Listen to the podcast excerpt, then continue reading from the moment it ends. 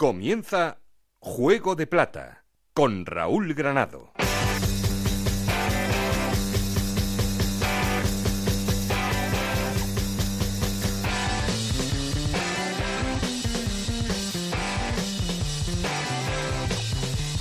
¿Qué tal? Muy buenas, bienvenidos a Juego de Plata, el podcast de Onda Cero en el que os vamos a contar todo lo que pase en la Liga 1-2-3 y en el que también tendremos un espacio para hablar de la Segunda División B, esa categoría de bronce del fútbol español. Arrancamos esta aventura en la que esperamos ser cada día más. Aquí vamos a poner nuestras ganas para ofreceros el mejor contenido con información, entrevistas, tertulias, datos curiosos, historias escondidas y sobre todo con los mejores periodistas con la redacción de deportes de Onda Cero repartida por todas las ciudades de España para contaros todo lo que pase ahí fuera. Cada martes tendréis un capítulo nuevo disponible en ondacero.es para que lo disfrutéis a cualquier hora del día. Tenemos canales de contacto para que nos contéis lo que queráis, sugerencias, críticas y también para que nos contéis esas cosas que pasan en vuestros equipos, en vuestras ciudades y que no os gustan o que os parezcan necesarias que conozcamos. Tenemos un perfil de Twitter que es arroba juego de plata y un correo electrónico juego de plata arroba.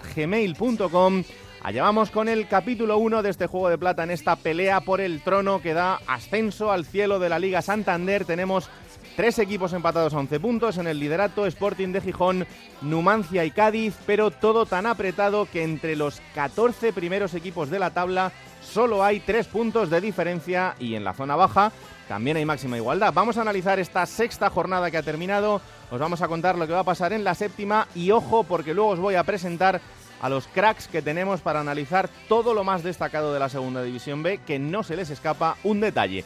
Aquí conmigo está el auténtico cerebro de este programa, Alberto Fernández, con Ana Rodríguez en la producción, con Óscar Aguilera los mandos técnicos. No estoy solo porque... Esto es Juego de Plata, el podcast de Onda Cero en el que te contamos todo lo que pasa en Segunda División.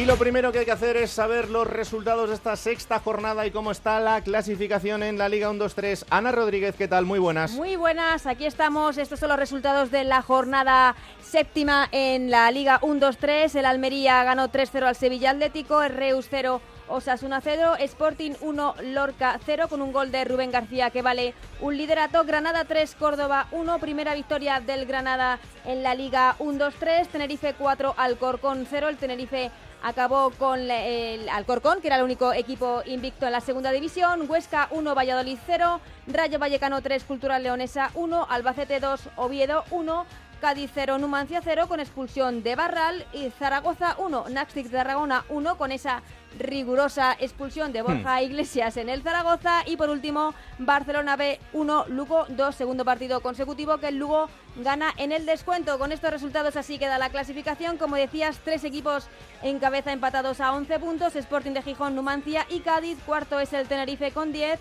los mismos que tienen Almería, Valladolid, Lugo y Cultural Leonesa que es octavo. Noveno Osasuna con 9 puntos, también tiene 9 puntos Rayo Vallecano y Alcorcón. 8 puntos para Oviedo, Barcelona B y Huesca, que es decimocuarto, 7 puntos para Granada y Reus en la parte baja, Córdoba con 6 puntos, Zaragoza, Lorca y Nastic de Tarragona con 5, 4 puntos tiene el Albacete y colista Sevilla Atlético con 3 puntos.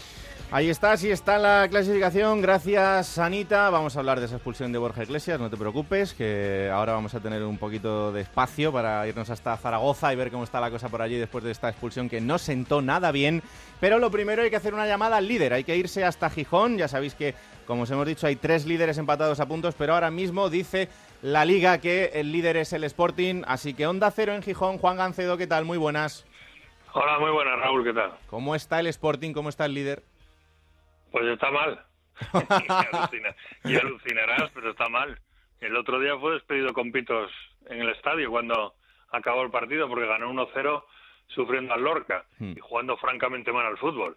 Así está esta categoría. El líder despedido con pitos, tenía líder el Sporting, después los resultados hizo que se mantuviera, pero el Sportingismo ni mucho menos contento con un Sporting que no, que no acaba de carburar. Los números son buenos, pero las sensaciones no son nada buenas. Hmm, eh, es verdad que los resultados son un poco irregulares porque eh, antes de esta victoria había una derrota, un empate y venía de otras dos victorias más, pero, pero bueno, es verdad que el, el objetivo del ascenso y la presión en ese equipo un año más es, es enorme, Juan. Claro, evidentemente. Lo que pasa que también es verdad que de todos los que han descendido es el que mejor ha empezado. Claro. Y en segunda división eso es clave, y no que nos lo digan a nosotros mismos, las dos últimas dos veces que bajó el Sporting, los años fueron traumáticos en segunda, el primer año. Eh. En la temporada 97, cuando bajó con aquella pírrica cifra de 13 puntos, al año siguiente con Antonio López en el banquillo, el equipo estuvo en descenso toda la primera vuelta. Y hace tres temporadas, cuando bajó con Clemente, el inicio en segunda con Manuel Sánchez Murias, ahora director de Mario, fue horrible también. Ocho partidos sin ganar hasta que llegó Sandoval y lo único que logró fue que no pasara apuros esa temporada. Así que en ese sentido es el año que mejor ha empezado en segunda, pero las sensaciones no son buenas porque el equipo viene de hacerlo mal en el derby y de dejarse la victoria en los últimos minutos, viene de un partido horrible en Soria, donde le metieron tres, Hmm. y viene de sufrir ante el Lorca. Y eso ya por ahí ya no pasa la afición, que como tú bien dices, bueno, es cifra histórica de abonados, récord absoluto, 24.400 abonados tiene el Sporting, no los tenía ni el Sporting de Kini, Ferrero, Joaquín, nunca los tuvo el club. Mm, Es eh, un campazo y la gente eh, está demostrando el apoyo que tiene el club esta temporada, pero eso, mientras las cosas vayan bien, va a ser una bendita alegría, pero si se tuerce un poco, pues eh, será un motivo de presión para, para esa plantilla y para ese cuerpo técnico. Bueno, pues así está el líder, el líder que es el líder de la, de la clasificación, pero ya veis cómo están las aguas por Gijón. Así que atentos a lo que pasa esta semana también. El Sporting que va a jugar en la jornada séptima frente a Osasuna, eh, además fuera de casa, así que tampoco es un partido a priori sencillo, pero eh, bueno, de momento ahí está el equipo gijonés al frente de la clasificación. Juan, un placer tenerte por aquí, ¿eh? Un abrazo y larga vida, Juego de Plata. Un abrazo muy fuerte, chao. Hasta luego, chao. Aquí está Alberto Fernández. Hola Alberto, ¿qué tal? Muy buenas. ¿Qué tal, Raúl? Muy buenas. Y lo que dice Gancedo, fíjate, el Sporting líder, pero con, con estas dudas en cuanto a los resultados, en cuanto al juego, sobre todo. Y lo dijo Paco Herrera en rueda de prensa, ¿no? Después de ganar al Lorca, que, que las sensaciones precisamente no habían sido buenas, pero sacó un poco de pecho, diciendo ocho partidos entre Copa y Liga y solo una derrota. Eso es verdad que fue abultada lo que ha dicho Gancedo por 3 a 0, pero eh, el Sporting de Gijón, lo que decía Paco Herrera, que necesita recorrido, necesita coger un poco de carrerilla, que este equipo es diésel y que al final, pues yo creo que tiene una muy buena plantilla para estar arriba. Si está arriba estando mal, cuando este Sporting de Gijón esté bien, que yo creo que lo vamos a acabar viendo a lo largo de la temporada, pues yo creo que nos gustará y estará donde le corresponde seguro. Desde luego que sí, será uno de los equipos llamados a estar muy arriba. Bueno, vamos a ir hasta Zaragoza. Vamos a hablar de lo que supuso el otro día esa expulsión de Borja Iglesias, cómo ha sentado en Zaragoza en un partido complicado, así que vamos hasta Onda Cero en Zaragoza. Rafa Feliz, hola Rafa, ¿qué tal? Muy buenas. Hola Raúl, muy buenas. ¿Cómo están las aguas de la indignación con el árbitro después de esa expulsión con Borja Iglesias? Pues bastante turbias, viajan más sucias que el propio Ebro cuando pasa por Zaragoza, que está lleno de suciedad y de porquería. Pues así está el ambiente del Real Zaragoza con el colegiado del señor Figueroa, porque eh, el Real Zaragoza está dispuesto a recurrir las dos tarjetas de Borja Bastón para que pueda jugar el domingo, el lunes, en el Carlos Tartiere ante el Oviedo, y también la de Les Febas. Eh, Los jugadores también se quejan de que hubo persecución por parte del árbitro que les estuvo diciendo durante el encuentro, cuidado que ya se- se os conoce bastante, que estáis fingiendo mucho las faltas y que mm, te vas a ir a la, a la caseta, le dijo al propio Borja Iglesias cuando en el córner estaba disputando su posición con el guardameta del Nasti de Tarragona y a la postre supuso la segunda tarjeta amarilla. Por lo tanto, como te decía, indignación también en el Consejo de Administración con lo que reflejó el acta del director general del Real Zaragoza que le siguió hasta la, caseta de vestuarios increpándole en- durante todo el tiempo, lo cual niega el propio club el Real Zaragoza. Por lo tanto, como decíamos, las aguas viajan turbias en, eh, en Aragón en este momento y sobre todo en Zaragoza a la espera de lo que decida el comité de competición. Sobre todo porque es que en la segunda amarilla yo he visto el vídeo, mm, lo he visto varias veces y no encuentro ningún motivo. Eh, Dimitrescu es verdad que se tira al suelo y parece que, que ha habido algo grave, pero una vez vista la repetición mm, yo no encontrado nada punible. Bueno, son decisiones del momento, pero más allá de eso, eh, Rafa, es que con este árbitro el Zaragoza haya tenido algún altercado en temporadas anteriores también. Sí, la, la temporada pasada, fíjate que es cosa poco habitual, ¿no? Que expulsen a un portero por pérdida de tiempo. Pues eso le ocurrió al Real Zaragoza en el Carlos Tartiere la pasada eh, temporada cuando Álvaro Ratón, el guardameta titular del Real Zaragoza, vio dos cartulinas amarillas por pérdida de tiempo y fue expulsado en la segunda parte. Hmm, y más curioso todavía es que en este partido eh, se queja el Zaragoza por la expulsión, pero el equipo que vio más tarjetas amarillas durante el partido fue el Nastic. O sea que también indica que el Zaragoza tampoco tuvo un nivel de dureza importante, pero tú, Alberto, también lo has visto. No sé qué te parece. Yo creo que es eh, realista. Es decir, el Nastic eh, empleó un juego un poco más eh, duro. por ejemplo, Alex Febas fue uno de las, los objetivos del equipo catalán y sufrió muchas faltas. Y bueno, esta reacción de Borja Iglesias es algo que, que hemos visto esta temporada también. Es verdad que en un partido de Copa del Rey, en Alcorcón Cultural Leonesa, pero que Borja Lázaro es expulsado, le caen cuatro partidos por una acción en la que supuestamente le da un cabezazo a Antonio Martínez, pero que Antonio Martínez eh, finge, no le llega ni a rozar. Al final, eh, competición mm, dejó los cuatro partidos, pero apelación se lo bajó a dos. Estamos viendo este tipo de acciones que, al final parece que quedan impunes, sobre todo por el que finge. Además, el Azta ponía, eh, soltó la mano mm. para golpear al guardameta del Nasti de Tarragona, cosa que, como bien decíais con las imágenes, no se ve absolutamente nada de eso. Bueno, pues atentos estaremos a lo que pase y la semana que viene contamos cuál es la resolución de todo esto. Gracias, Rafa, un abrazo. Un abrazo para todos. Y en, otro, en otra ciudad, en otro equipo en el que respiran muy tranquilos, por lo menos de momento, es en Albacete, porque esa victoria por dos goles a uno frente al Oviedo hace que el técnico José Manuel Aira tenga una semana de momento más eh, después de salvar el primer match ball. Así que vamos hasta Onda Cero en Albacete con nuestra compañera Juani Serrano. Hola Juani, ¿qué tal? Muy buenas. Muy buenas tardes. Pues sí, Raúl, parece que las aguas se han calmado por aquí, por Albacete. Venían dos semanas eh, algo turbulentas, pero bueno, eh, después de esa victoria que tanto necesitaba el equipo y sobre todo necesitaba el técnico José Manuel Aira, todo parece calmado, ¿no? Esa, esa inyección de moral que, dio el triunfo frente a un, a un Real Oviedo, ¿no? Mm. como es, ¿no? Y, la, plantilla que, que tiene el equipo eh, Carballón, pues bueno, pues eh, como decimos, ha, calmado los ánimos de, de una afición que venía algo eh, crispada después de bueno pues cinco jornadas sin ver eh, ganar a su equipo y desde febrero no lo veía ganar en el Carlos Belmonte. Entonces, bueno, pues ahora parece todo calmado. Y bueno, ya con la mirada puesta seguramente en el Numancia, no, no queda otra. Yo iba a decir, Juan, iba a decir Raúl que. Porque no lo he escuchado aún, ¿no? El chiste fácil de aire, coge aire, ¿no? es verdad. Porque, estuvo cuestionado, ¿no? Al menos se, se barruntaba la posibilidad de, si seguía los malos resultados, ¿no, Juani? Haber un cambio en el banquillo.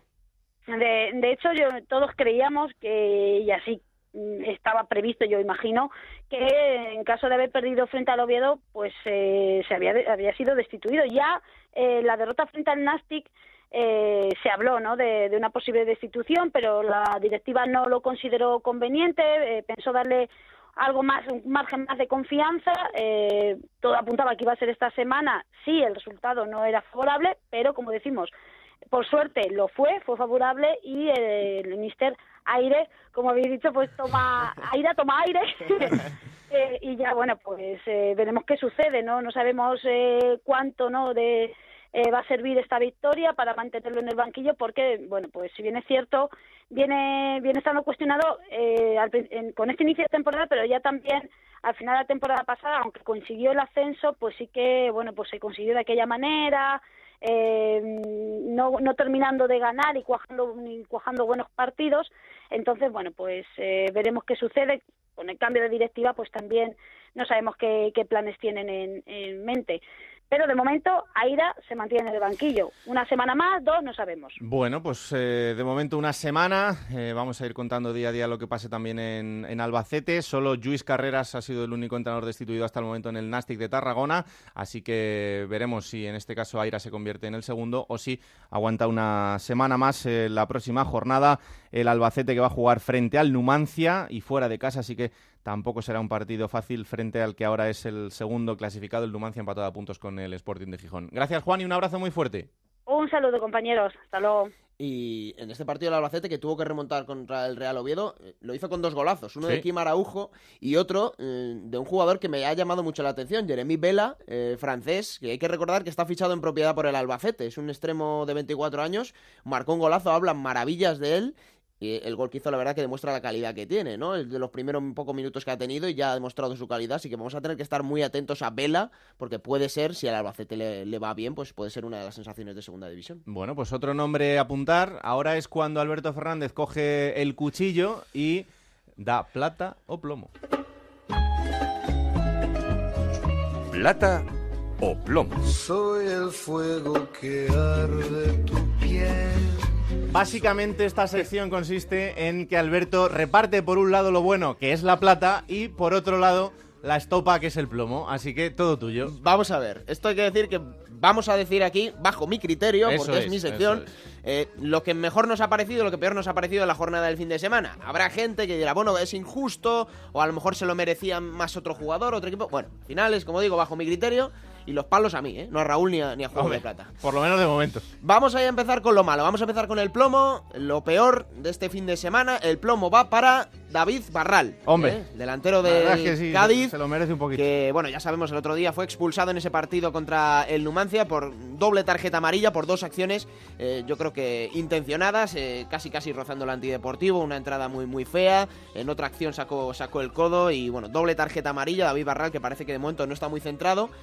Es cierto que hace menos de una semana con un gol suyo, eh, al final el Cádiz se, se clasifica a la siguiente ronda de Copa del Rey, ¿no? Mm. Pero eh, bueno, ya van siendo varias las acciones que están sonando David Barral, extradeportivas más que otra cosa. eh, hace unas semanas la, la trifulca callejera que tuvo, también esa, ese acto de indisciplina que al final queda fuera de la lista contra el partido contra el Real Oviedo. Álvaro Cervera es un entrenador muy disciplinado, entonces queremos ver al mejor David Barral, al delantero que conocemos, al, al buen profesional, a incluso un delantero chistoso. Y yo creo que este tipo de acciones pues no perjudica, no benefician sobre todo al vestuario de- del Cádiz, así que el plomo para David Barral. Es un jugadorazo y a su nivel va sobradísimo para estar en la categoría, pero cuando pasan este tipo de cosas, pues evidentemente vemos la otra versión de David Barral que nos gusta bastante menos, así que sí, ojalá que podamos ver el- la versión buena de David Barral y sobre todo en Cádiz, porque va a ser clave durante toda la temporada. Esto es el plomo y la plata.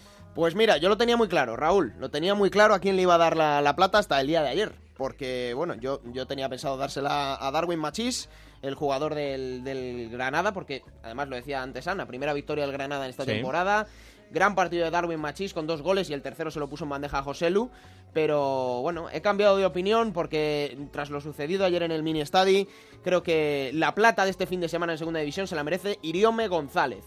Por ende, el Lugo también, ¿no? Esa Claro. victoria en, en Barcelona, pero eh, ¿me vas a permitir una licencia por ser este primer plata o plomo? Eh, no es solo este fin de semana, pero tres victorias consecutivas lleva el Lugo, cosa que es muy difícil en esta categoría. Además empezó Francisco también un poco eh, cuestionado. Hmm. Ha hecho nueve puntos del tirón, se ha colocado con 10 y vienen sobre todo por Iriome. Porque hace tres jornadas eh, esa victoria en Albacete con un gol suyo 0-1. La jornada pasada esa victoria sobre el Real Zaragoza. En el 92 marca Iriome y ayer en el mini estadi. ¿Quién marca en el 90, Raúl? Iriome González. Entonces yo creo Se que lo va a la plata se merece Iriome. Ya le hemos dado el promo a Barral, así que la plata para Iriome. Pues ahí está, esta sección en la que Alberto Fernández va a ir desgranando lo que pase en esta Liga 1-2-3 y de- repartiendo plata y plomo. Lo siguiente, la tertulia. La tertulia. Momento para el análisis en Juego de Plata, en el que además de Alberto se suman tres compañeros de la redacción de deportes de Onda Cero. Vamos hasta Onda Cero en Pamplona. Javier Saralegui, ¿qué tal? Muy buenas.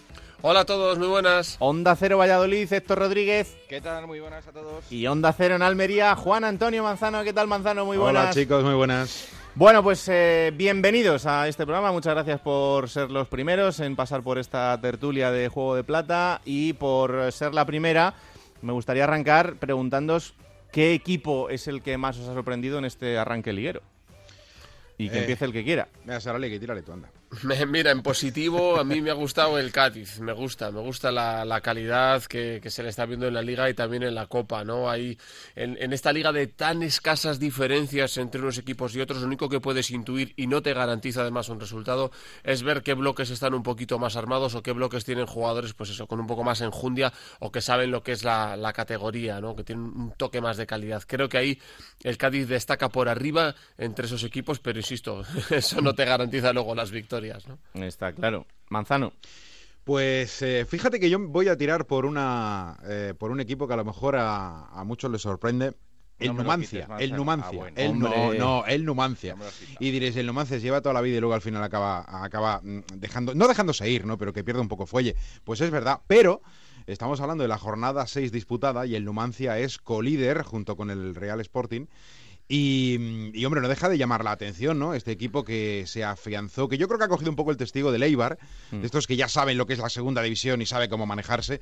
Y yo no sé si quizá por ello arranca fuerte para acumular puntos en el zurrón y luego cuando llegue un poco el frío, que, que la acumulación de puntos como la hormiguita pues sea suficiente, ¿no? Pero bueno, este arranque de liga yo me quiero quedar con el Numancia. A ver, Héctor, ¿cuál es el que no te ha quitado? Eh, la cultura. Ah. Culto. Me parece el equipo más enloquecido de todos. Eh, es un equipo que ahora mismo es el más goleado de toda la segunda división, Sí. que lleva 13 goles en contra, que es una auténtica barbaridad en 6 puntos, pero que al mismo tiempo lleva 12 a favor. Y que hace unos partidos que para el espectador sean una auténtica delicia, porque nunca sabes lo que va a pasar, ni para bien ni para mal. Eh, por eso lo, quiero destacar, ¿no? Porque es un conjunto que a pesar de ser un recién ascendido, llevar a jugar a culta en segunda división desde hace 42 años que no ha aparecido por esta categoría, pero pese a todo, eh, pues sigue manteniendo su, su misma línea de juego, con Rubén de la Barrera al frente y con un fútbol pues absolutamente atrevido y muchas veces enloquecido. Eh, no sé cómo terminará, porque en los últimos partidos sí que parece que está bajando un poquito el pistón, pero lo cierto es que ha tenido un arranque como para llamar la atención. Sí, tiene ahí al entrenador tronista, que eh, además eh, toda esa frescura y esa alegría que transmite él es la que transmite el equipo, así que... Oye, la, chaqueta, un- la chaqueta rosa del año pasado en la Copa, cuidado. Bueno, ¿eh? bueno, bueno, bueno, sí, sí, sí. Yo creo, yo creo que eso también vamos a tener que hacerle una sección a Rubén de la Barrera y que nos diga dónde va por la ropa porque es, es increíble. Pero oye, que también está bien modernizar un poquito el tema de- del traje o el chándal, que parecía la única opción, y Rubén de la Barrera ha metido esta tercera. Eh, Héctor, se la has quitado, Alberto, intuyo. Sí, sí, sí. Yo iba a decir la cultural leonesa también.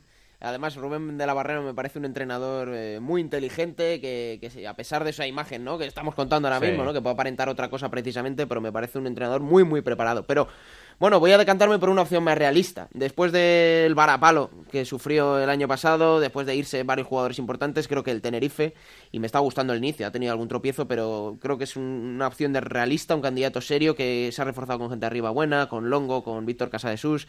Eh, también hay, hay que esperar a Juan Villar a ver cómo responde, pero me está gustando el Tenerife, me está gustando la serenidad que está transmitiendo Martí, y este inicio, pues de momento está respondiendo a las expectativas. Mm.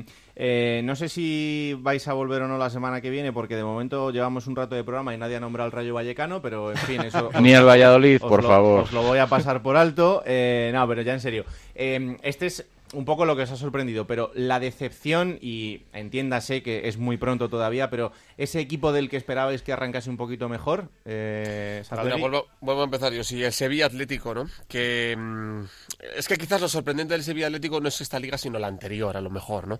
Conseguir la permanencia de manera tan holgada con Diego Martínez, que ahora está en el, en el banquillo de Osasuna, pero a ese equipo mm, le esperábamos un poco más de valentía, que quizás la tenga y no la ha mostrado, ¿no? La cultural leonesa que a la vez sí que tiene valor, tanto es un entrenador para vestir como para las alineaciones y para el juego, pero esa valentía se la esperaba yo y esa, esa misma calidad de la que hablaba del Cádiz se la esperábamos al Sevilla Atlético que supla su inexperiencia, o la inexperiencia y juventud de los jugadores en la categoría, pero yo pensaba que, además viéndole su paso por el Sadar, que iba a tener unos cuantos puntos más en el zurrón. Mm, Héctor. Eh, Zaragoza. El Zaragoza me da la sensación además que ya está entrando en bucle ¿no? de, de segunda división. Parecía el año pasado que podía volver a engancharse a zona alta de la clasificación, al menos meterse en playoff, estar ahí coqueteando con, con el intento de regreso eterno que se busca en un club que no hay que olvidarlo. No hace muchos años fue campeón de Europa, ¿no? campeón de la Recopa de Europa Sí. y que tantas veces eh, ha estado entre los primeros puestos y disputando, y disputando competiciones europeas y títulos. ¿no? Eh, y da la sensación de que al propio aficionado ya se le está olvidando su historia y ese es el peor de los males. Vuelvo a repetir, la temporada anterior parecía que había indicios de que volvía a coquetear con, con la zona alta, recuperando la cantera que tan buenos frutos dio, volviendo a tirar con gente de la casa y sin embargo está teniendo un inicio de temporada como para hacerse mirar, solo cinco puntos en los seis primeros partidos y, y la sensación de inestabilidad, sobre todo en el entorno y en el club, que al final tal vez es lo más preocupante. Mm, Sí, es verdad que el apoyo de la gente sí que lo está manteniendo porque tiene 22.000 abonados, es otro de esos campos en los que la gente sigue siendo fiel, pero bueno, esperamos que desde luego la temporada dé bastantes más alegrías eh, durante, durante el año. Manzano, para ti. Sí, un poco, desgraciadamente. Estamos hablando de los dos equipos que son los únicos que no han ganado en casa aún, ¿no? El Real Zaragoza y el Sevilla Atlético. Lo del Sevilla Atlético es un filial y probablemente, como decía Javi, la situación del año pasado era eh, comparada con la de este año, bueno, pues le hace que la obligación eh, aparezca y, y el año pasado fue quizá por encima de sus posibilidades teóricas, pero lo del Zaragoza sí que es un poco más preocupante, solo un triunfo, no ha ganado en casa aún. Em, bueno, siempre es uno de los históricos, siempre de unos equipos. Además, venía, fíjate, de, de- de tirar un poco de la gente del año pasado de un equipo que era el revelación indudablemente de todo el mundo, que era el Reus, ¿no? Con el técnico del Reus, con algún jugador también que llegaba de ahí. Pero, pero no, no, no ha sido capaz de, de arrancar bien la temporada, ¿no? Y bueno, pues posiblemente sea una de las decepciones. Es quinto y está ahora mismo fuera, pero por poquito. ¿eh? Hmm, Le tengo mucha fe Quinto a- por abajo, digo, vamos. Quinto por abajo, claro. Le tengo mucha fe a Borja Iglesias y también a Leis Febas, otro jugador que creo que durante la temporada puede dar grandes tardes. Y Toquero. pero- y, y bueno, y Toquero, que ya es encima se, se estrena como goleador el otro día. Bueno, en fin, que, mm, que mimbres hay. Otra cosa es hacia dónde vaya el equipo y además tiene un buen entrenador también. Para ti, Alberto. Bueno, eh, realmente no hay ningún equipo que me haya llamado la atención decepcionantemente. Es verdad que el Zaragoza, pues bueno, no ha, no ha empezado como esperábamos. Está todos los, toda la, la clasificación tan comprimida, lo decíamos al principio. Es que los 13 primeros, 14 primeros están en tres puntos. De Sí, aquí sí. a la jornada que viene puede cambiar y ya la decepción no te parecerá lo mismo. Pero más que por resultados, por cómo ha empezado, por lo que yo me esperaba del Huesca, eh, viene de jugar con Anquela. Es verdad que es totalmente distinto y opuesto a lo que es Rubi. Pero me esperaba otro Huesca, ¿no? Otra actitud, otras sensaciones y bueno, de momento le estoy viendo un equipo muy conservador, lleva dos victorias, ¿eh? está bien, con, con ocho puntos, pero, pero me esperaba otro Huesca de juego y, y a ver cómo evoluciona este Huesca, pero le tenía un poco más de fe de lo de momento lo que estoy viendo. Bueno, eh, me sorprende que no hayáis dicho el Granada, porque es otro de esos equipos que por, por presupuesto, por ser un equipo recién descendido y con jugadores importantes, yo creo que está llamado también a estar en eh, una zona un poquito más tranquila de la clasificación. Parece que ahora ya empieza a remontar un poco el vuelo, pero también Mm. con resultados muy regulares en las últimas jornadas. Pero bueno, ¿Sabes también lo que da la sensación, Raúl? Que muchas Mm. veces ya nos hemos acostumbrado que los equipos de primera que inician la temporada segunda, claro que les cueste, Mm. entonces tampoco te llama mucho la atención, porque es, es Es algo que ya... juegan otra liga. Claro, eso es, y es, es algo habitual ya, eh, que un equipo de primera que baja segunda en los primeros 5, 6 y hasta 10 partidos esté en la zona media-baja, pues a- al final empieza a considerarse hasta normal, que no debería serlo, pero Mm. empieza a considerarse normal. Pero Es juega que la es- liga de, la, de la adaptación, ¿no? Quizás Claro. el, el- el mayor acierto que ha hecho Osasuna este año es haber fichado a, que es el rico, curiosamente Osasuna, Hmm. haber fichado a los mejores de segunda división. El gran error es querer mantener a los de primera pensando que van a ir de sobraditos en segunda y... Ay, amigo, a mí me lo vas a decir. Ahí es donde, ahí es donde se todos. Claro, Levante lo hizo el año pasado muy bien, ¿no? Sí. Eh, bueno, encajó el, el- el descenso de una manera tranquila Mm. y sosegada e hizo una plantilla, bueno, ya lo vimos. Es verdad que lo del Levante el año pasado no se puede comparar con nada. Eh, salió porque salió y ya está, ¿no? Se juntaron los astros y un buen planteamiento y un buen técnico y al final acabó como acabó.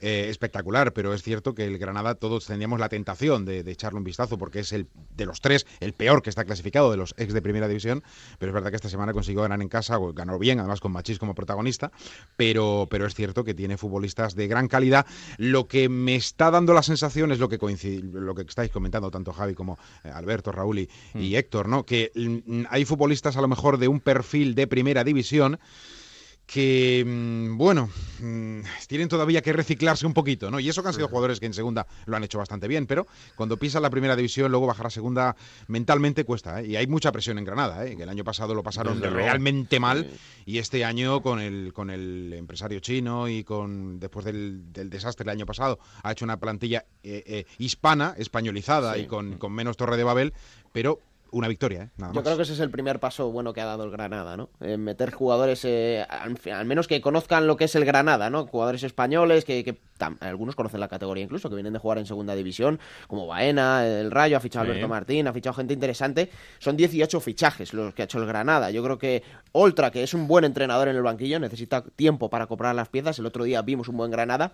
Y yo creo que lo que muchos deseamos es ver un Granada poderoso, un Granada fuerte en la categoría, que dé buenas tardes de fútbol y que se sienta, pues eso, como uno de los gallitos, que es lo que se espera de este Granada. Sobre todo que se solucione ese que era un gran problema la temporada pasada, y es que eh, había gente de tantas nacionalidades diferentes que ni entre ellos lograban entenderse eh, ya no durante los partidos, incluso en los entrenamientos, para la complicidad de los jugadores de, de saber cómo colocarse, de saber dónde está uno, dónde está otro, y esto que parece mentira en el año 2017 es verdad. Entre ellos no lograban entenderse, y mucho menos los entrenadores que pasaron por allí durante la temporada, así que evidentemente pues eh, podrán dar un paso adelante. Y esto me vale para haceros la última pregunta. Em, tiempo tendremos también para analizar a lo largo de la temporada, pero eh, la máxima igualdad que vemos en la competición este año ¿Creéis que es por la gran calidad y la poca diferencia de calidad que hay entre muchos equipos o por la medianía general de los equipos? Yo creo que es por lo primero, pero eh, bueno, no sé qué pensáis vosotros. Porque es así de bonita la segunda. O sea, con los mismos, en los mismos seis puntos, con, en seis puntos de diferencia, en primera división te lleva de estar el quinto a estar el decimoséptimo y en segunda va del primero al vigésimo, ¿no? Eso es maravilloso. Eso hace que, que mm, tú tengas un equipo de mucha calidad, pero vayas a, a- campos de- del barro, en el más bonito de los sentidos en segunda, y cualquiera te pueda pintar la cara y cualquiera te pueda plantear un partido en el que te, te- te cierra y no hay manera de que, de que uno de los dos gane y sin ser un mal partido, sin ser un partido feo. Creo que estamos en una segunda división en la que eh, hay algún truño por ahí, pero en el que hay partidos interesantes. De, de- de muchos partidos puedes sacar cosas positivas y, y en muchos partidos se ve fútbol, aunque sea fútbol de destruir. Pero tendríamos que separar o tendríamos que eh, decidir eh, a qué nos referimos. Si nos referimos a la igualdad, como bien dice el presidente de la liga, eh, es probablemente la categoría más igualada de Europa y a lo mejor hasta del mundo, porque desde el 1 hasta el vigésimo segundo equipo de la tabla, cualquiera te puede pintar la cara, como decía Sara Legui. Hmm. Correcto, hasta ahí estamos de acuerdo. Compramos y yo apuesto efectivamente a porque la segunda división es una categoría realmente atractiva desde el punto de vista de la igualdad y del equilibrio que hay en los equipos. Ahora bien, si evaluamos eh, este asunto desde el punto de vista estético futbolístico, aquí ya deja bastante que desear. Es verdad que hay futbolistas eh, de mucha calidad, pero englobados en equipos donde el trabajo del obrero prima sobre el del arquitecto. Con lo cual, a veces, en ocasiones sí vemos momentos donde hay brillantez y donde hay, bueno, pues no quiero barrer para casa, pero casi sí, ¿no? El tercer gol del Almería el otro día, el viernes, con Uf, esa triangulación increíble. entre eh, Pozo, Nano, acaba Pozo, en fin, eh, eh, eh, eh, Naucet, alemán, que es el que sirve finalmente. Bueno, pues son detalles, ¿no? Son detalles de gente de calidad. Pero en general es mucha, muchísima la igualdad, el- la categoría que más, pero eh, eh, prima más eh, el, fútbol fuerza quizá que el fútbol vistoso. Estoy completamente de acuerdo contigo, Manzano. Que, que efectivamente la categoría es atractiva, es indudable. Que cada partido se juegue sin saber quién va a ganar, incluso cuando se mide uno de los favoritos con uno de la zona baja, por supuestísimo.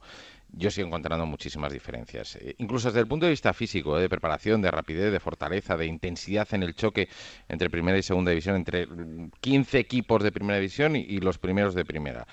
Encuentro, y los primeros, perdón, de segunda. Encuentro muchas diferencias. Eh, me da la sensación de sí que es cierto que este inicio de temporada, por mm, simplemente resúmenes, ¿eh? no me he puesto a analizar partido a partido todos los que se han disputado, pero sí que hay gestos, hay goles, hay acciones que van ganando calidad respecto a otras temporadas. Calidad técnica estoy hablando, que eso tal vez era otra de las principales diferencias entre primera y segunda división. Pero yo sigo notando que mm, bien en cuanto a, a- cuanto a intensidad, bien en cuanto a igualdad, bien en cuanto a emoción, por supuesto, a los partidos. Estamos viendo, lo decíais antes con el Lugo, ¿no? Como en cada jornada hay partidos que se deciden en el tiempo de prolongación, muchas jornadas, muchos partidos, y esto es también muy emocionante para el espectador.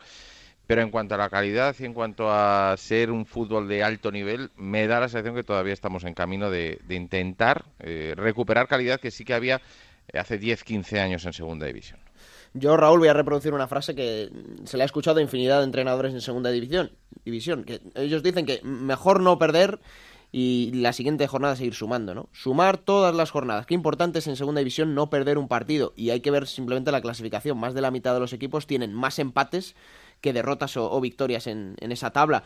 Y los entrenadores al final eso lo saben. Saben que empatar es eh, sumar y que de ahí sacas algo positivo. Entonces, tan igualado es eso porque hay muchos empates y lo estamos viendo todas las jornadas, ¿no? Eh, hay pocos partidos que se decantan por detalles mínimos, como decían ahora, un gol en el último minuto. Mm, Yo sí es cierto que estoy viendo cosas bonitas en cuanto a los equipos, propuestas interesantes eh, de jugar bien al fútbol, aunque todavía quedan equipos aguerridos, quedan equipos que en los que la, la propuesta es un poco más primero defender y luego atacar, pero sí hay equipos que, que creo que están intentando ofrecer otra cosa y sobre todo para intentar desterrar ese argumento de que en segunda división solo se puede ganar jugando mal o jugando defensivamente, que, mm, que no tiene por qué, evidentemente. Y tú el otro, el otro día mismo viste un partido de dos equipos que precisamente a lo mejor esa premisa no la cumplen, como son Rayo Vallecano y Cultural y Deportiva Leonesa, ¿no? Arriesgar, arriesgar para buscar la victoria y si has perdido, has perdido, pero no Mm. salir a empatar. Pero desgraciadamente hay muchos entrenadores que, que priman el empate. Sí, y, y simplemente un dato. Eh, en los últimos años, si os fijáis,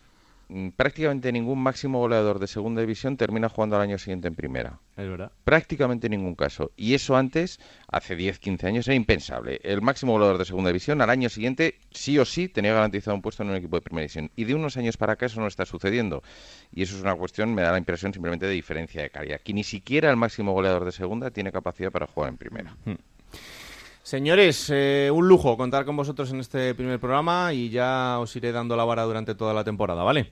Encantados de participar en Juego de Plata. A vuestra disposición. Un, abrazo, a todos. los Abrazo, chicos. Ahí está Javier Saralegui, Héctor Rodríguez y Juan Antonio Manzano. Bueno, pues eh, uno de esos tres líderes es el Numancia, como os hemos comentado, y la primera entrevista es a un futbolista del Numancia, uno de los importantes de la plantilla, que no es otro que Pere Milla.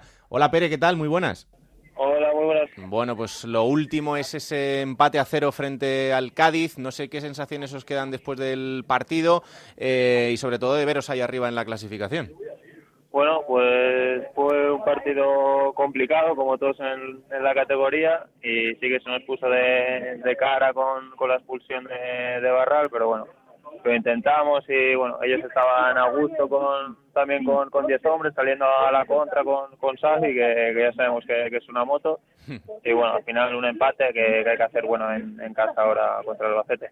Es verdad que todavía acabamos de empezar, llevamos solo seis jornadas en la categoría, pero el, el estar ahí arriba, empatado a puntos en el liderato con el Sporting de Gijón y con, y con el Cádiz, eh, da un poco de tranquilidad para el arranque de temporada. Sí, sobre todo porque ves que, estás haciendo las cosas en los entrenamientos y que las trabajas muy bien y que después en, en el campo pues pues salen salen perfectas y bueno creo que, que falta mucho todavía para para que llegue nuestro mejor momento pero bueno poco a poco y con la moral bien pues no sé estamos muy bien y, y en lo personal también, hombre, ahora em, la gente, claro, llegan las tres primeras jornadas, marcas un gol en cada jornada, eh, las tres seguidas, y dicen, Buah, pues esto ya va a ser así en todas. Pero claro, esto al final es que es muy complicado. Sí, pues hasta sinceramente ni yo me lo creía. Un, un, un inicio así, joder. No soy un goleador nato, pero bueno, sí que, sí que es importante ayudar al equipo y si es con goles y asistencias, pues mucho mejor. Mm. Es verdad que, que tu, tu rol dentro del equipo se espera que sea importante durante la temporada. Bueno, yo ya te he dicho, yo intento ayudar a- al equipo y sé que con asistencias y, y goles, pues mucho mejor, pero después de todo eso ahí hay un trabajo detrás. Bueno, pues eh, lo que sí es verdad es que esta temporada, a priori, al final pasa todos los años, pero sí es verdad que este año hay equipos muy importantes en, en la categoría y que es una, es una competición súper larga, Pere. Sí, yo creo que aquí cualquier equipo puede ganar a cualquiera. eh, si te despistas, dos partidos malos te, condenan y bueno, a seguir partido a partido y, y poco a poco. Mm. Una curiosidad, lo de la celebración de, de los goles con la mano en las orejas, ¿es por algo? Eso es por, un amigo mío que bueno, cuando yo vivía allí en mi pueblo jugábamos a la play y siempre lo celebraba así. Qué bueno, qué bueno. Eh, la última, próximo rival, Albacete. Eh, rival que está en una zona complicada de la tabla, aunque esta semana se acaba un poquito la cabeza. Eh, no sé si ahora mismo la posición en la que estén eh, por llevar poco da más o menos igual o es un poco también más complicado porque ellos quieran salir de ahí abajo. Pues será igual de complicado o, incluso más que, el Cádiz. Yo creo que cuando estás ahí abajo, como, nos- como yo estuve el año pasado en, en pues tienes que, puntuar sea como sea y será un partido duro y, y difícil. Mm. Bueno, y la Copa, eh, Copa del Rey, estáis clasificados después de eliminar al, al Sporting de Gijón. Eh, ¿También os hace ilusión seguir adelante en la competición? Sí, veremos el, el jueves quién, quién nos toca y bueno, pues afrontaremos con, con máxima ilusión y ambición el- la eliminatoria. Pues ahí está, Pere Milla, uno de los protagonistas del Numancia esta temporada. Pere, que haya muchísima salud durante el año, que hablaremos más seguro por los goles y porque espero que el equipo vaya muy bien. Así que muchas gracias por estar en, esta, en este primer programa de Juego de Plata, ¿vale? A vosotros. Ahí está Pere Milla, también importante en el Numancia, Alberto. Sí, empezó marcando goles y yo creo que de este Numancia, que lo decían antes, ¿no? Empieza muy bien, hace dos años también consiguió el liderato, tenía a Sergio Rich, al final siempre tiene un delantero arriba que, que marca el estilo de este Numancia de Diego Barrasate, Pere Milla lo está haciendo y esperemos que dure toda la, la temporada. Bueno, esto es un poco lo que ha pasado en esta jornada, pero siempre hay alguna curiosidad que se nos escapa y para contárnosla está el compañero de marca David Marín. ¿Qué tal, David? Muy buenas. Muy buenas, Raúl. La curiosidad de esta semana nos llega desde la República de Georgia, país independizado en 1991 de la Unión Soviética ya que en el estadio de la Romareda, en Zaragoza, este fin de semana ha sido la primera vez que se han enfrentado dos futbolistas de esta nacionalidad en la historia del fútbol español.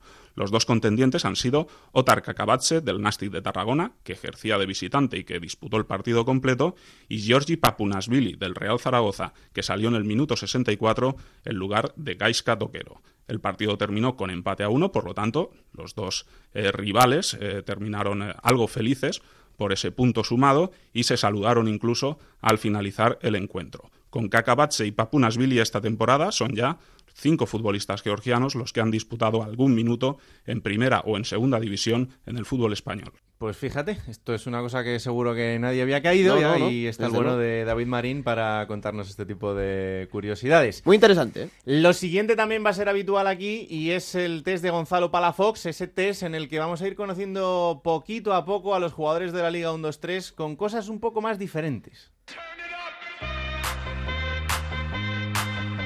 El test de Gonzalo Palafox. Un recuerdo de niño. Un recuerdo de niño. Ahora mismo. Hoy no. Mañana. Cuando iba con mi madrina a Guadalupe, ahí pasaba las vacaciones de verano. El objeto estrella de las playas del verano, la nevera. Esa nevera cuadrada de 10 por 15, azul, con la tapa azul y el asa blanca abierto, cerrado, roto por la mitad, cogido con cinta aislante. No hay otra puta nevera homologada en este país en los últimos 20 años. Si tú dices que la tuya era roja, yo te digo, no enfriaría tanto, ¿eh? Me queda ahí de los dos meses de vacaciones, son buenos recuerdos. Tres referentes futbolísticos. Sin identidad, Roberto Carlos, porque yo jugaba de lateral izquierdo, entonces cada vez que jugaba pues me impresionaba. Ronaldo, Ronaldo el, no, no, el que está jugando en Madrid, pero el brasileño sí. Era gracioso porque a mí aquí me caía súper bien. Y, y a él le dicen que ha llegado Ronaldo tarde. Y bueno, me he hecho una bronca de unos 10, 15 minutos y al final me dice, bueno, te voy a tener que poner la multa. Y acepto la bronca y la multa. Y la segunda vez, en la misma semana, pues antes que empezar a hablar, y yo le he dicho, o la charla o la multa, la, las dos, ¿no? La canción que más suena en el vestuario. La última, esa de Rihanna con DJ Khaled, se llama.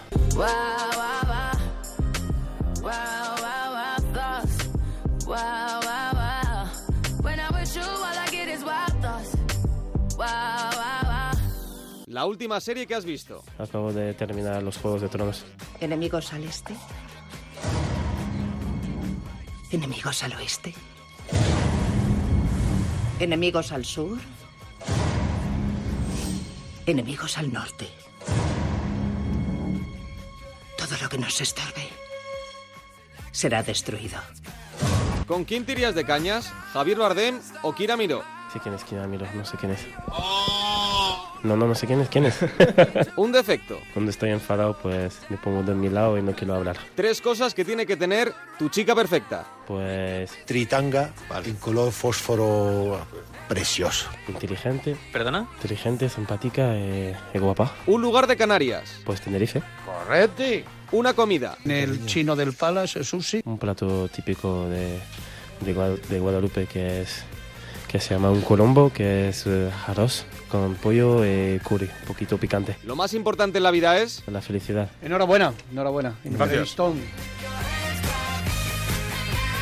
Ahí está Samuel Camil, el futbolista del Tenerife, al que no sé si le vamos a poder perdonar que no conozca a Kira Miró, pero en cualquier caso hay que presentársela próximamente y así ya sabrá quién es la, la gran Kira Miró, una de las mejores actrices que hay en este país, claro que sí.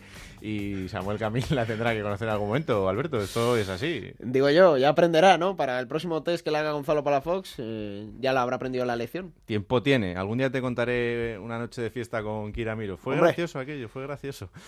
Próxima jornada.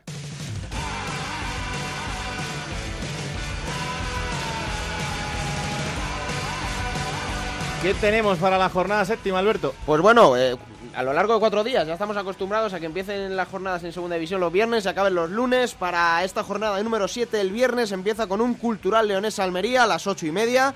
Tres partidos para el sábado, Valladolid-Córdoba a las 4, a las 6 Numancia-Albacete y a las 8 cierra Lorca-Cádiz. El grueso de la jornada viene el domingo, que empieza al mediodía a las 12, Alcorcón-Granada, a las 4 de la tarde un Huesca-Rayo Vallecano, para las 6 de la tarde dos partidos, Osasuna Sporting de Gijón, Lugo-Tenerife, a las 8 de la tarde Sevilla-Atlético Reus y cierra a las 8 y media Nastic Fútbol Club Barcelona B. Y la jornada, partido del lunes en el Carlos Tartier a las 9 de la noche, Real Oviedo, Real Zaragoza, partidazo. Soy Iván González, capitán de la Cultural y Deportiva Leonesa, y me gustaría desear mucha suerte a los amigos de Onda Cero con el nuevo programa Juego de Plata y enviar un saludo a todos sus oyentes. Un abrazo.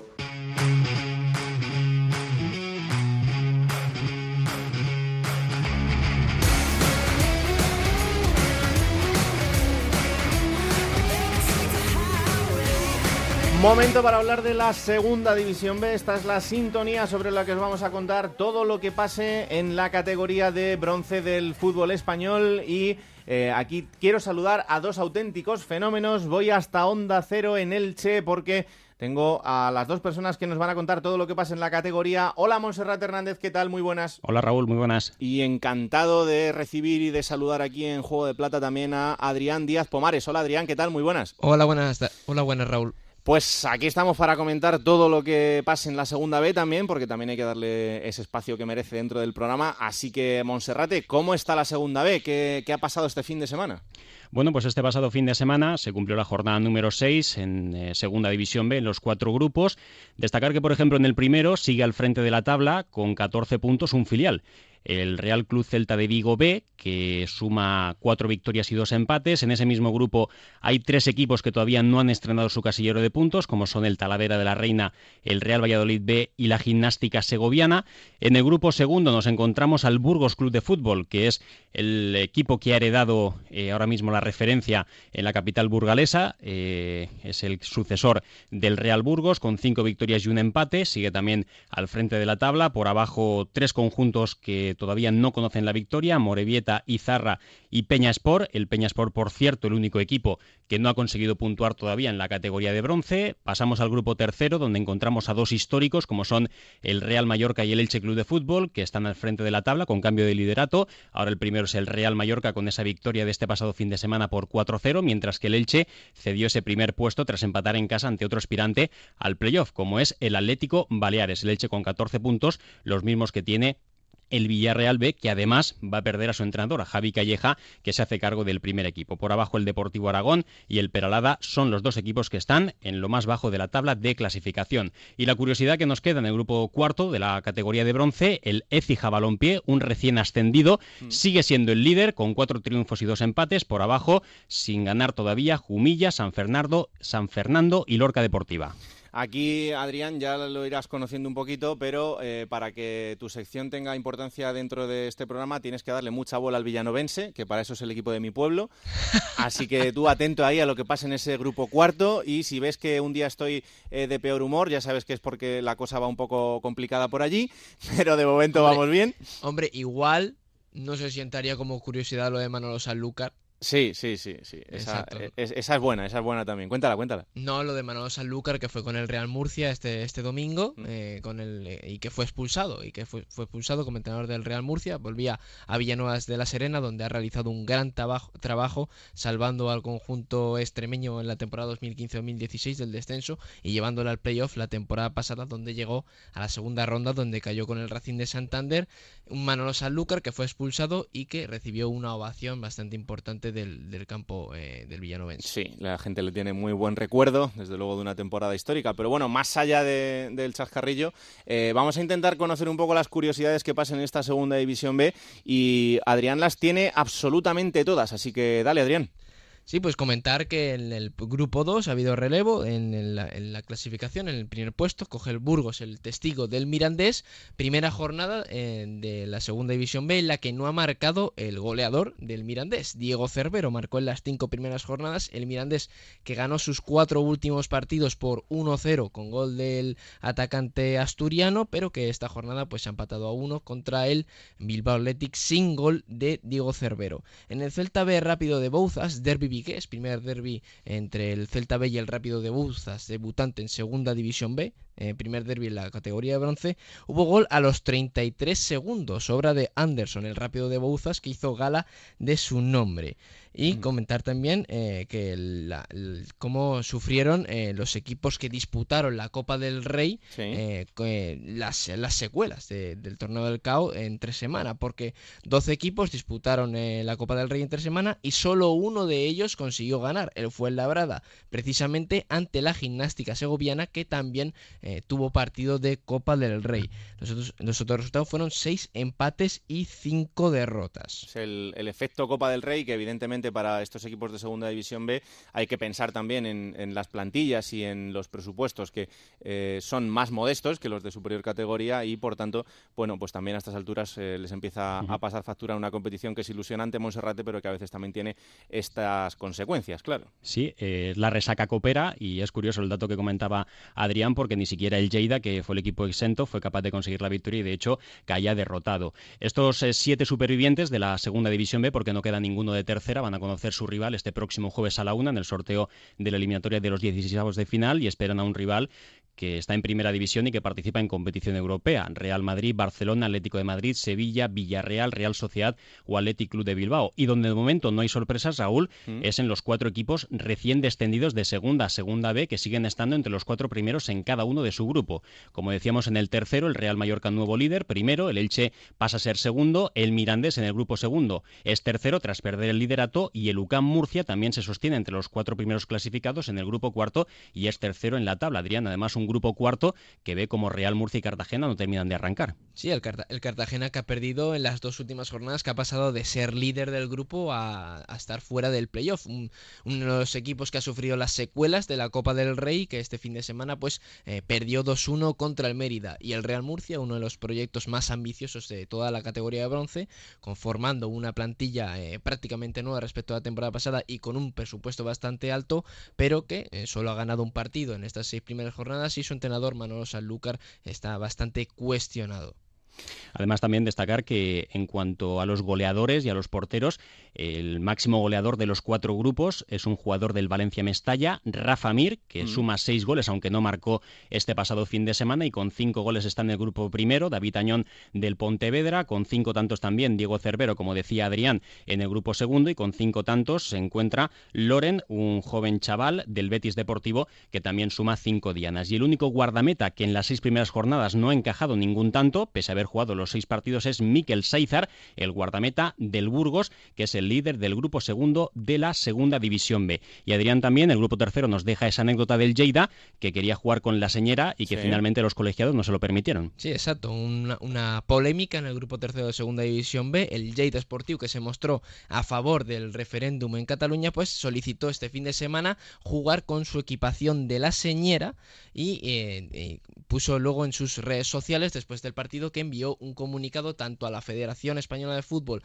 como al Atlético Saguntino de que iba a jugar con esa equipación, la equipación de la señera. Sin embargo, el trío arbitral eh, le prohibió jugar al Lleida Esportiu con esa equipación y le exigió jugar con su equipación habitual, azul con pantalón blanco, y le amenazó incluso con el aplazamiento del partido. El Atlético Saguntino, después del partido, emitió un comunicado sobre este hecho, asegurando que ni la federación ni el Lleida Esportiu eh, le comunicaron que jugaría con otra camiseta que no fuera la habitual y que por ello solo llevó su primera equipación, roja con pantalón azul.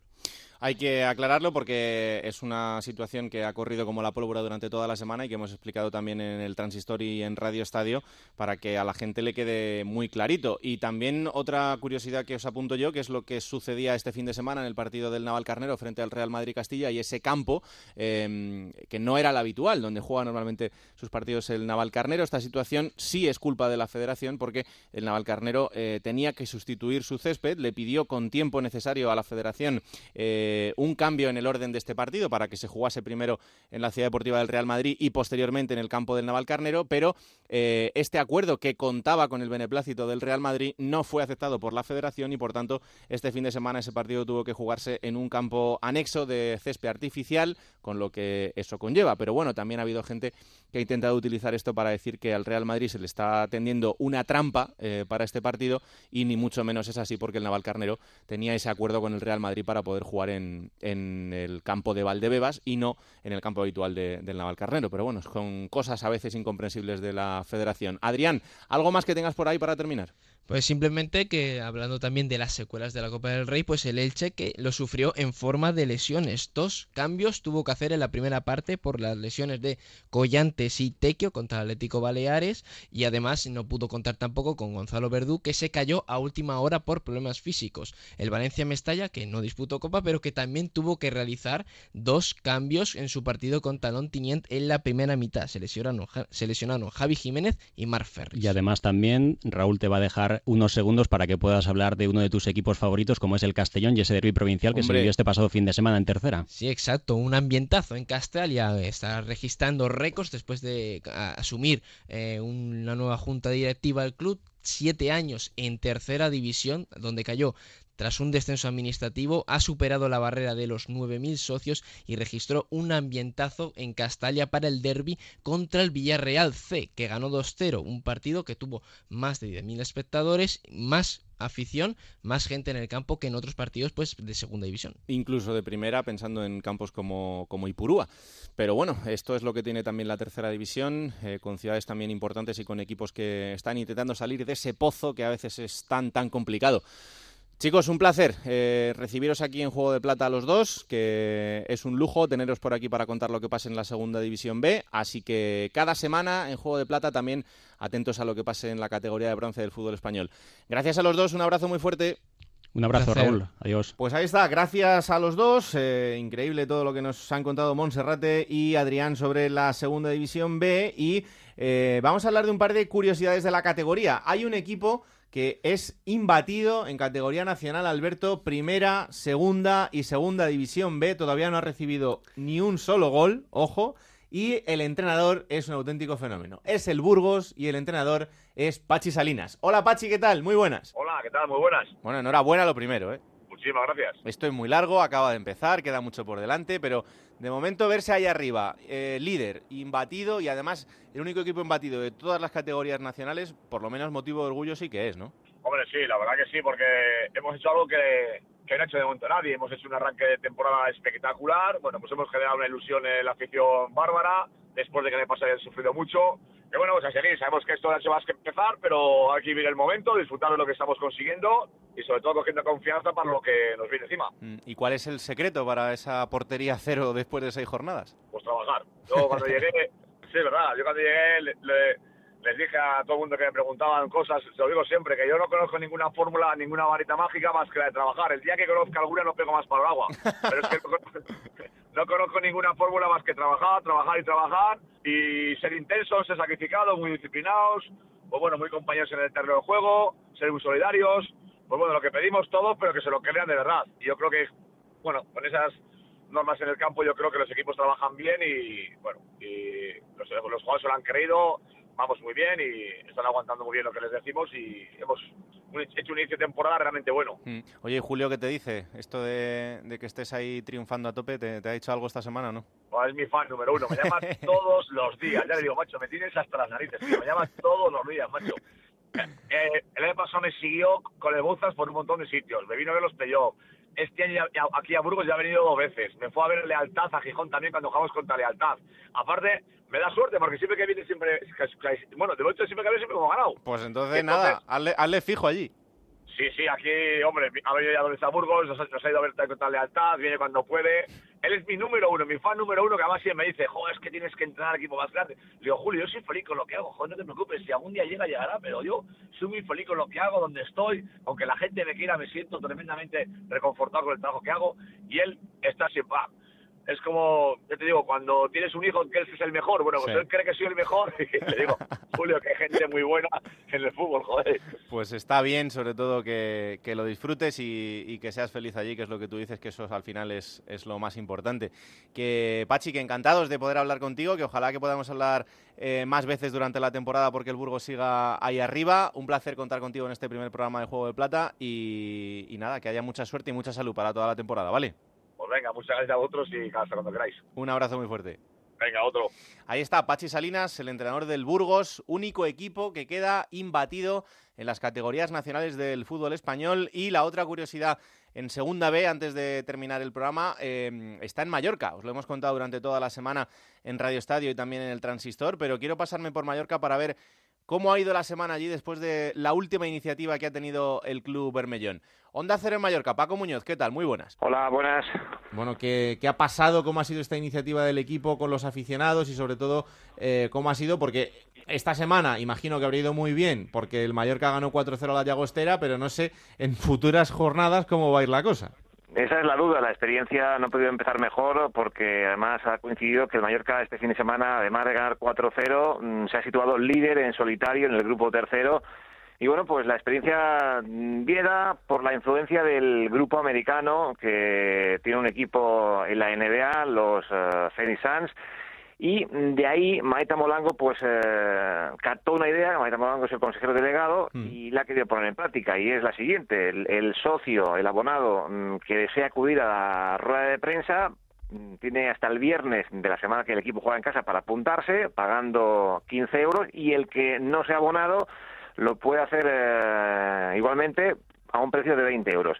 Unos 20, 25 seguidores estuvieron en la sala de prensa el otro día tras el partido ante el Llagostera, mm, presenciaron la rueda de prensa de ambos técnicos y luego mm, tuvieron la oportunidad en un catering que prepara el club de poder eh, hablar de forma distendida con el entrenador y con tres jugadores que fueron protagonistas y que hicieron acto de presencia, el guardameta Reina, Lago Junior y Alex López que marcó dos de los cuatro goles. Bueno, la experiencia fue bien, pero esa la duda está ahí. ¿Qué pasará el día que el equipo pierda o que vengan mal dadas, aunque se confía que no llegue ese momento y que el equipo siga sumando victorias y, y se distancie en la primera posición. Pero Mm. esa es la idea y esa es la iniciativa del eh, Real Mallorca. Bueno, pues eh, habrá que estar atentos a lo que pase porque, claro, evidentemente, eh, cuando los resultados sean negativos, pues igual los aficionados que acudan ahí a ver al entrenador o a los jugadores, pues tienen una opinión un poco diferente que transmitirle y surge algún problema que otro. El otro día en Radio Estadio llevó un acalorado debate Ujú. entre Alexis Martín Tamayo, Mr. Chip y Ángel Capa porque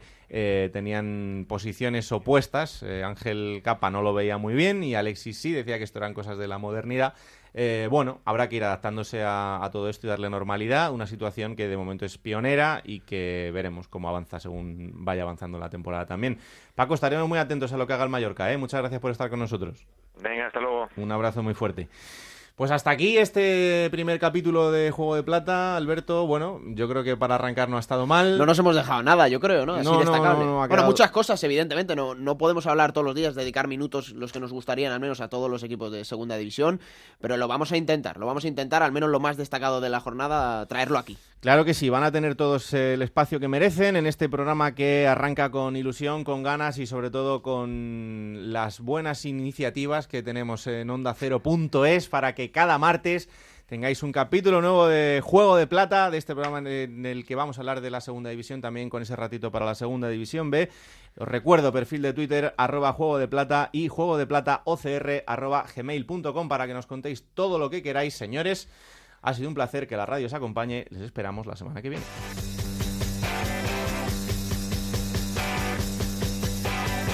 Raúl Granado, Alberto Fernández, Ana Rodríguez. Juego de Plata.